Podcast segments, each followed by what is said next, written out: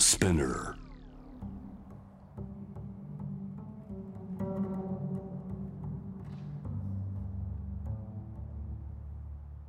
藤原信也新東京漂流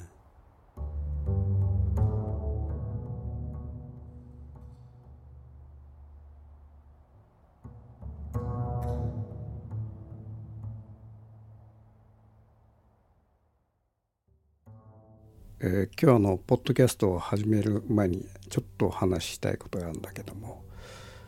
例のその森友学園の隠蔽をめぐってですねあの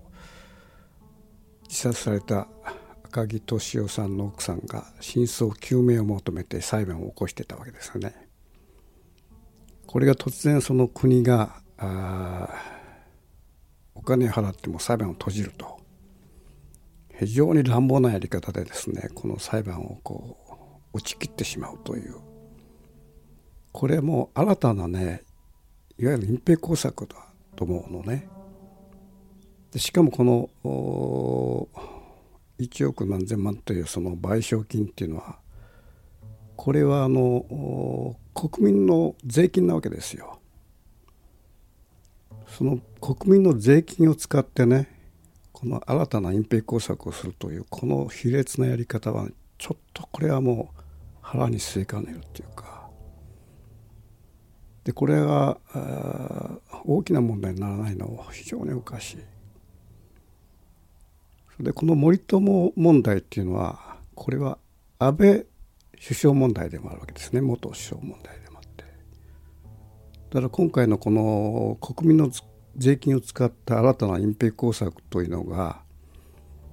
一体誰が指示したのかということはもう火を見るように明らかなわけでこの本当こうやり方っていうのはですねまあもう少し大きな問題にすべきだと僕は思ってるんですね。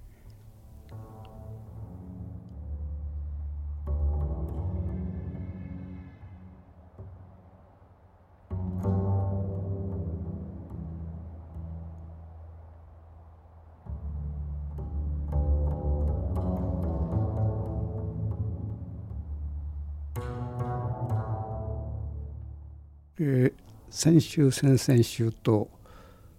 私の若き日の旅の話を始めてこれはあの新東京漂流の連続ものとして今後やっていこうということなんですけども今日はちょっとあの横道にそれてですねまあこれも旅なんだけどもえ3日前に、え岩手県の天台寺に行った時のお話をちょっとしたいと。でこの天台寺っていうのはですね、あの瀬戸内寂聴さんがあ住職をずっとやられてたですね兼務されてたっていうか、あの京都にいらっしゃって。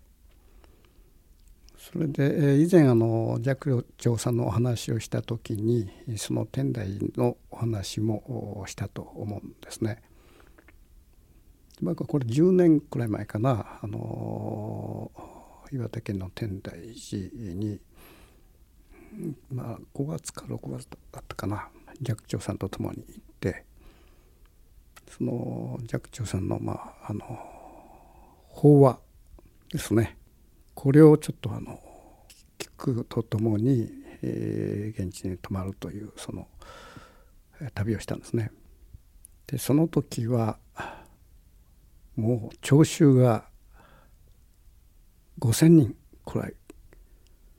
もう鈴なりになってですね本土のお沿岸から見渡すとまあ壮観な風景だったんですね。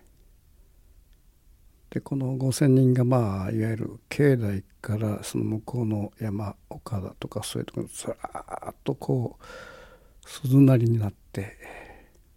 まあ、寂聴さんの登壇を今か今かと待ちかねているようなそういう状況があってちょうど季節もすごくこう花の季節だったし、えー、本当華やかねな、あの雰囲気があってですね。だからこの天台寺っていうのは僕はこのある意味でものすごい花のある世界だというイメージがあってそれでもう一度こう寂聴さんがお亡くなりになって、まあ、ここにお墓を持つという持たれるということが決まったもので、えー、まずその供養を兼ねてあの天台寺に行こうと。新幹線で東京から二戸ですかねそちらに行ってそこからまあ車でずっとこう山の方に登っていって天台寺はまあ海抜600メートルぐらいのところにの山あいにあるこう名刹非常に古いお寺なんですね。で今回もちょっとこう真冬に行くということでどういう風景が展開してるのかなと思っていくとですね、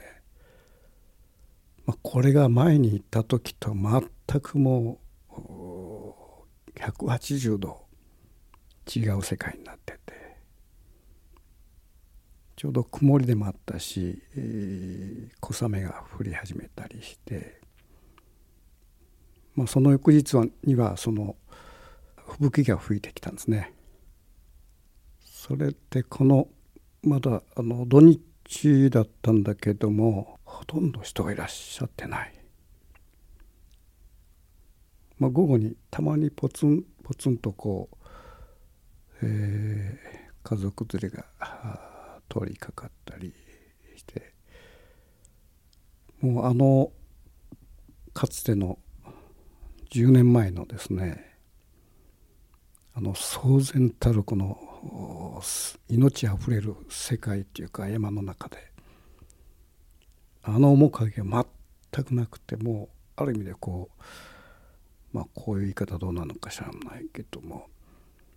まあ、死に絶えた世界みたいなねこう風景が広がっててこれがあの時の天台寺かと。薬長さんはその紫陽花のお花が好きでこの天台寺の境内だとかからその道端あちこちの道端に、えー、何万株というですねアジサイを植えられてまあそのアジサイの季節なんかほんと壮観らしいんだけどもそのアジサイも枯れアジサイになっててほんと茶色い焦げ茶の色のねこう枯れたアジサイが、えー、道端にずっとこうひっそりとこう咲いてるという咲いてるというかこれも枯れてるんですね。まあそういう状況でこの静けさと何て言うかなこのしんみりした感じっていうのは何だろうまあ一人の寂聴瀬戸内寂聴という虚勢がですねまああの世に行ったということでまあここまでお寺の風景空気が一変してしまうのかと。当然まあこの天台寺に限らずその周辺の、まあ、温泉施設だとかそういうとこもいろんなね寂聴さんのこう、えー、写真が飾られてたり、まあ、しながらこのその周辺までこう寂聴さんのね空気っていうか影響が及ぼされてたんだけども一人の人間がこの世を去るということはですねそのよすがであったその風景建物から人の風景までそっとこう何て言うかなこう潮が引くようにこう静けさになっていくっていうそういうことが、まあ、この今回天台寺に行った時の感じっていうかなそれがまあここまでまあ変わるものかと。寂聴さんはですねあの僕とお会い会った時にですね死の話っていうのは結構されてたんですね。この自分がいつ死ぬかわからないというこのあの分からないことがすごくこう死というもののなんか怖さでもありその猶予を与えられているというなんかその微妙なね人の関係っていうものをよくお話しされててまあ、それの中でその、まあ、死ぬ時はどういうふうに死ぬのがいいかねみたいな話をたまにしてたんですね。そうするとまああの座敷で飯食ってる時にその遠くの襖を指さしての襖をスッと開けてそのままこう襖の向こうの暗がりにね消えていくような死に方っていいわねみたいなことで。でそれからまあ襖開けて見ても誰もいない。行方不明っていうかな。そういうなんかこうまあ一つのそれもロマンっていうかその自分の死の姿を表さないという人間死して自分の姿を隠すというまあこれは一つの死の極地かなと僕は思うんですね。っていうのはまあ人間っていうのは死んでその姿を死の姿を周りのもの全てのものにさらしてしまうというある意味で人間っていうのはまあいろんな動物の中では、まあ、得意っていうのかなこの例えばあの野生の動物はですね自分の死の姿をなるべく晒さないというのが一つの、まあ、死の掟っていうかな姿っていうかそういうところがあるんですね。例えばインドであれアフリカであれいろんな、まあ、日本のね田舎でも海でも山でもそうなんだけどもまあ空を見れば鳥がたくさんわーっと飛んでるから動物が昨今であればまあ鹿イノシシ猿まあいろんなその動物がですね生き交って生き交ってるんだけどもあれだけいる動物がほとんど死体を見せないというこれ奇妙なねことがまあ仮に自分の飼っている猫が、えー、仮に死ぬ時でもすっと姿を消して行方不明になることがあるわけですね。まあ、これが何て言うかな動物のその死の姿のスタンダードな僕は姿だと思ってんだけど、まあ、そういうものの中で、まあ、人間だけが、まあ、種目の中に自分の死体を晒すというこれ奇妙な動物だっていうことを僕は思ってるんですね。ではあの野生動物が何で自分の死体を天下にさらさないかというとですねこの謎はなかなか解き難い謎なんだけどもある時ね僕がその房総の方で、えー、いつもその餌をやってた野良猫が急に姿消すと。それからね1ヶ月ぐらいしてからかな。山の方の水が流れるこういわゆる水道がそこにこうコンクリの蓋がずっとあるんだけども枯れ肌とかが詰まり始めてるもんだから、えー、掃除しようとしてその溝のこうコンクリの蓋をまあ20メートルぐらいあるんだけどそれをとこう剥がしてこうゴミを取ってってことをやってたらですねその水道のね中にその猫が横たわって半分まああの、えー、干からびつつあったと。でこれ見た時ねあ動物が自分の死死体を隠すというのは防御本能の表れなんだなと。っていうのはその死ぬ前ってのは徐々に徐々にもう体が弱っていくわけですね。そうするとまあ野生動物っていうのは弱肉強食の中に住んでるから敵から襲われるとそういうことがまあ体でも分かるということでしょう。それで物陰に自分のこの体を隠す、まあ、さっきの猫のようにね本当あのまま僕はその水道の蓋を開けない永遠にそのまあ骨になってしまうというまあ、そういうあの動物の死体がおそらく人間の目に触れない形であっちこっちにものすごいたくさんあるわけですよね。でこれはまあアフリカとかそういうとこでも同じことでまあ象なんかもねこうしてあの自分が死ぬ時にその洞穴に入って身を隠してそこにまあ象の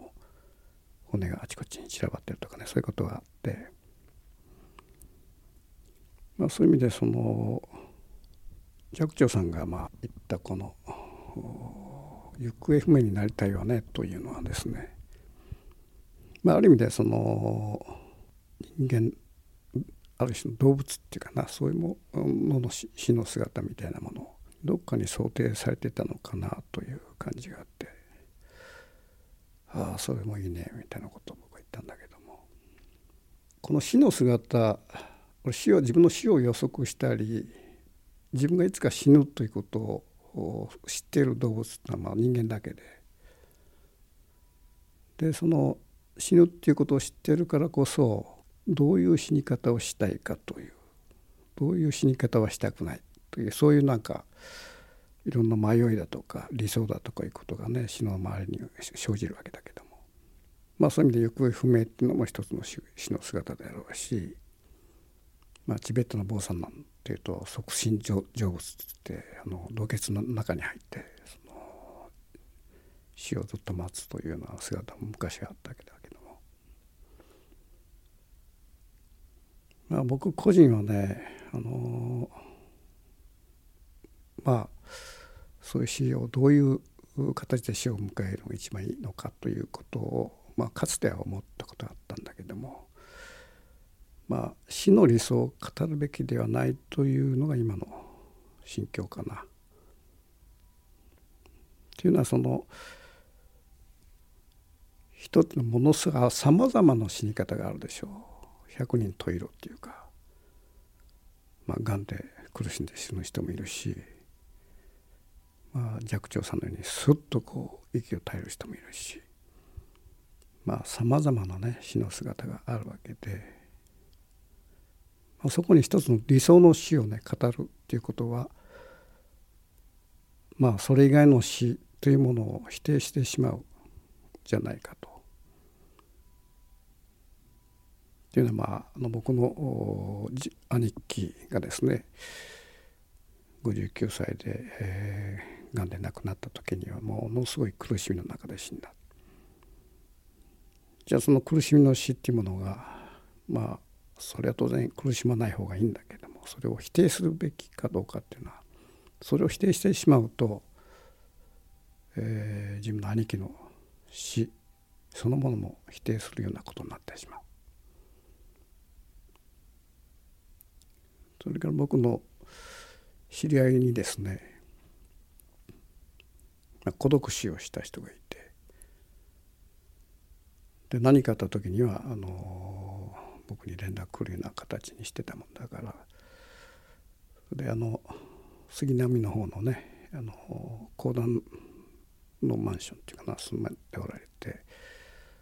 その公団の方からここに連絡入ったんですね。まあ A さんが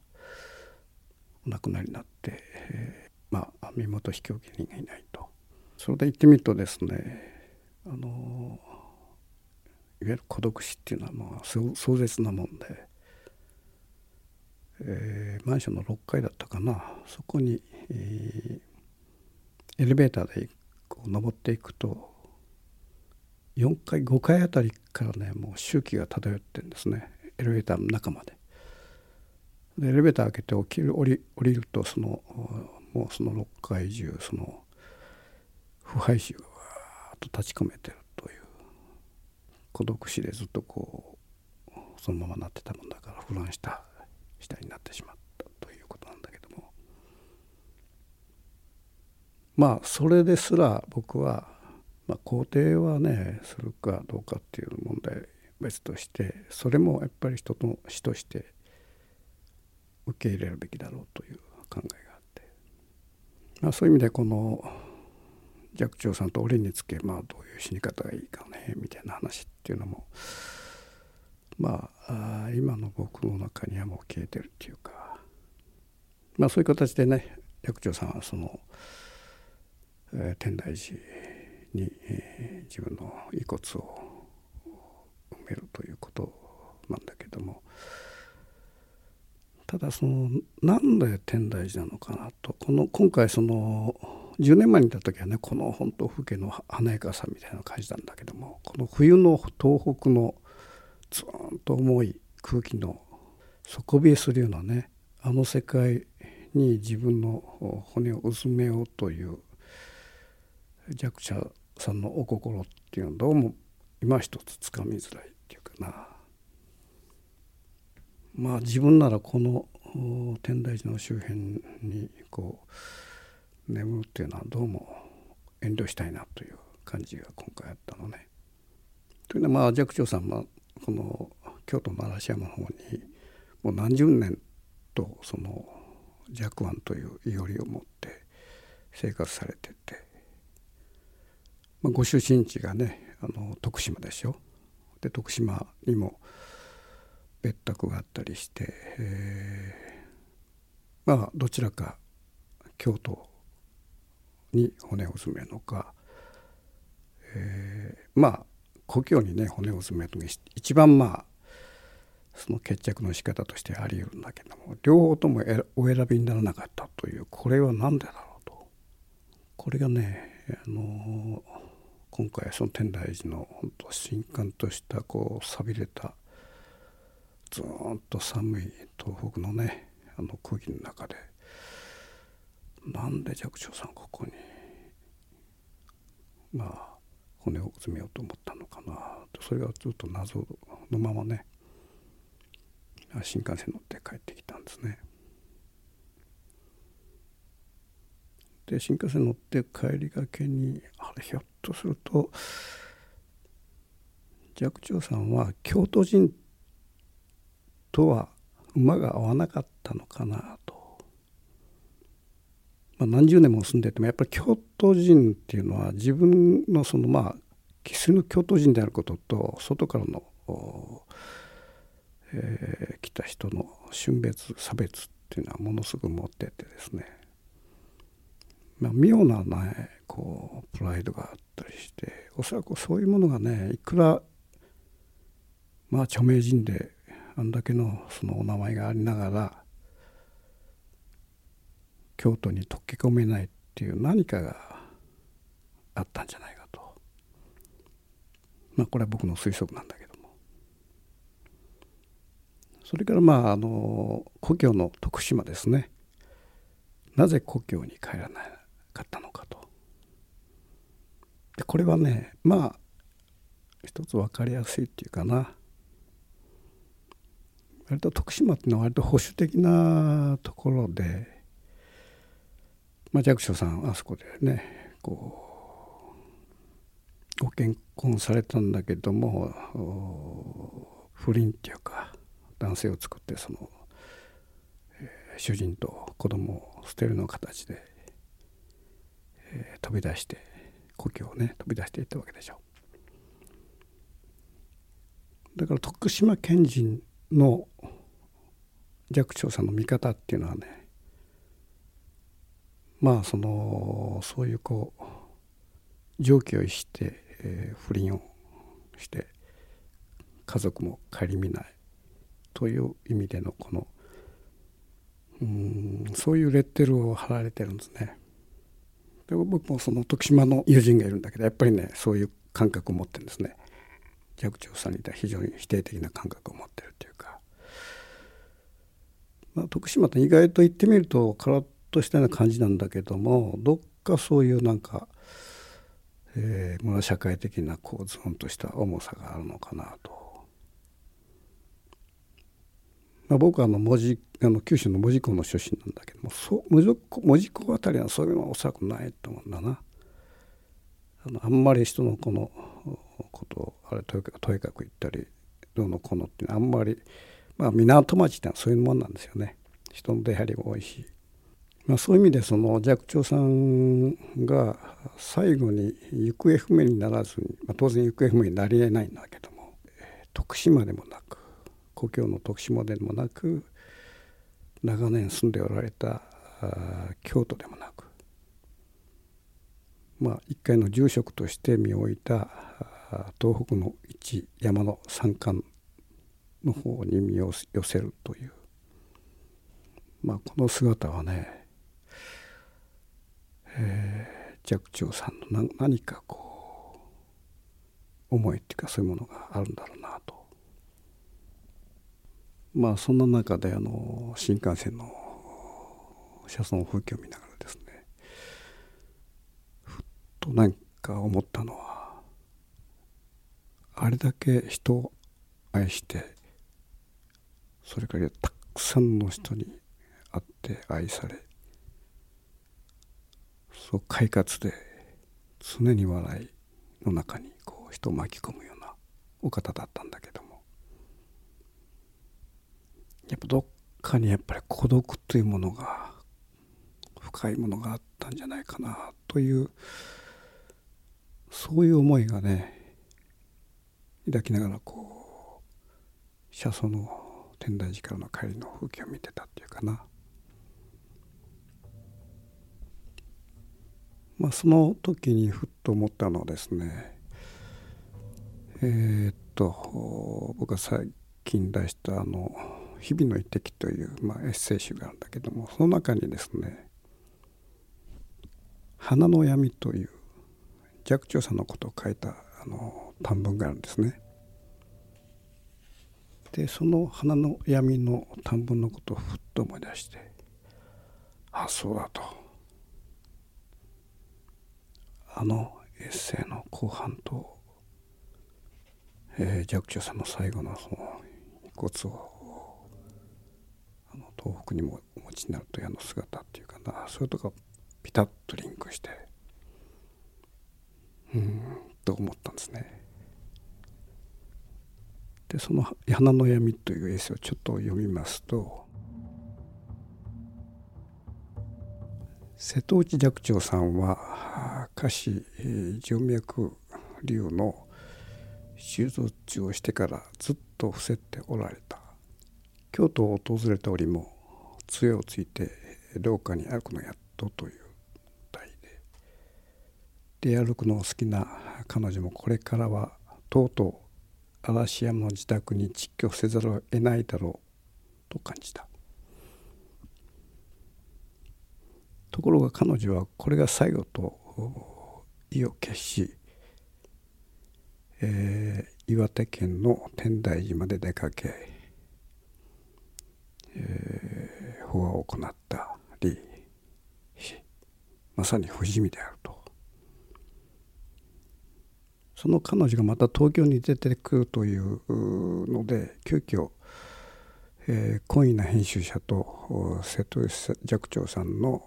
秘書の、えー、マナホさんを交え会食をすることとなった。この数年私と寂聴さんが会うというと必ず死の話になる。死といっても深刻なものではなく自身の死をユーモアたっぷりに酒の魚にするのである。何年か前自分の死の理想は襖を開けて向こうに行きそのまま行方不明になるのがいいわねと言って周囲を笑いを誘ったと。え今回は自分がいつ死ぬかわからないのも仏様のおぼし飯ねと言葉を吐いた。彼女はこのように砕けた会話の端々に時折さりげなく格言のようなものを吐く。私はあの寂聴さんのことを書いた本を出すというマナホさんに、えー、マナマナフ君は寂聴さんの一番近いところにいるのだから寂聴さんの日常の言葉で気になる言葉があれば書き留めて一緒という本をお作りになるといいよと勧めた。その話を聞く寂聴さんも「どうぞどうぞ」とニコニコして。私はすかさずマナホ君に言った「ほら書き留めて」何をですか？ほら今寂聴さんが名言を吐いたじゃない。え何？どうぞどうぞだよ。この全てを受け入れる「どうぞどうぞ」という言葉は、えー、無限寛容とも言うべき言葉なのだ。笑いに包まれながらその会食も終わりに近づき、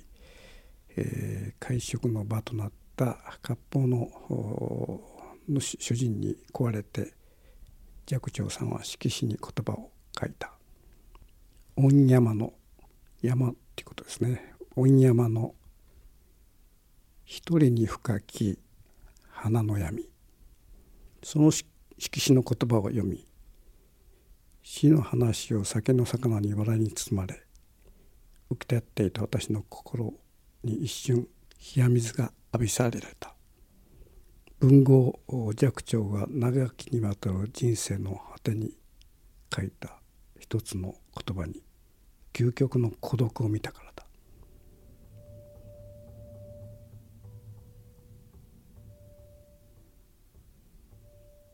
まあ、この「御山に一人に深き花の闇」まあ、この御山がひょっとしたらあの天台寺のね寒々とした山なのかなと思うんですね。でそこにこう花がスッと咲いてるその闇の中で一輪の花が咲いてるというそういう風景を想像するんですね。だからこの最後に会食した時に寂聴さんがお書きになった「あの御山の一人に深き花の闇」というこの、えー、歌っていうのか句っていうのかこれがねやっぱり寂聴さんの自世の句だったのかなと。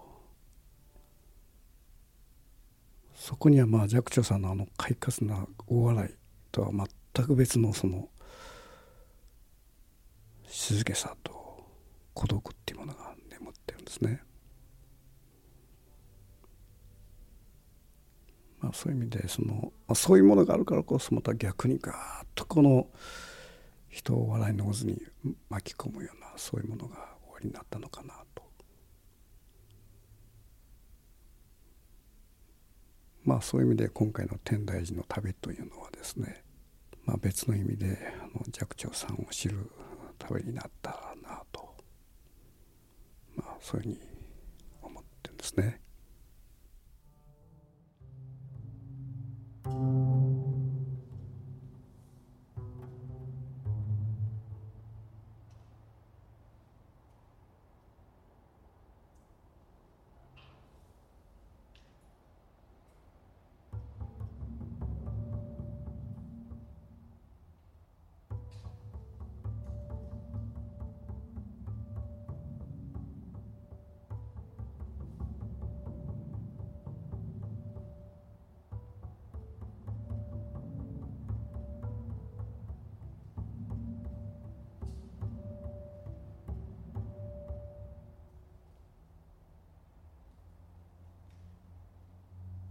藤原信也。新東京漂流。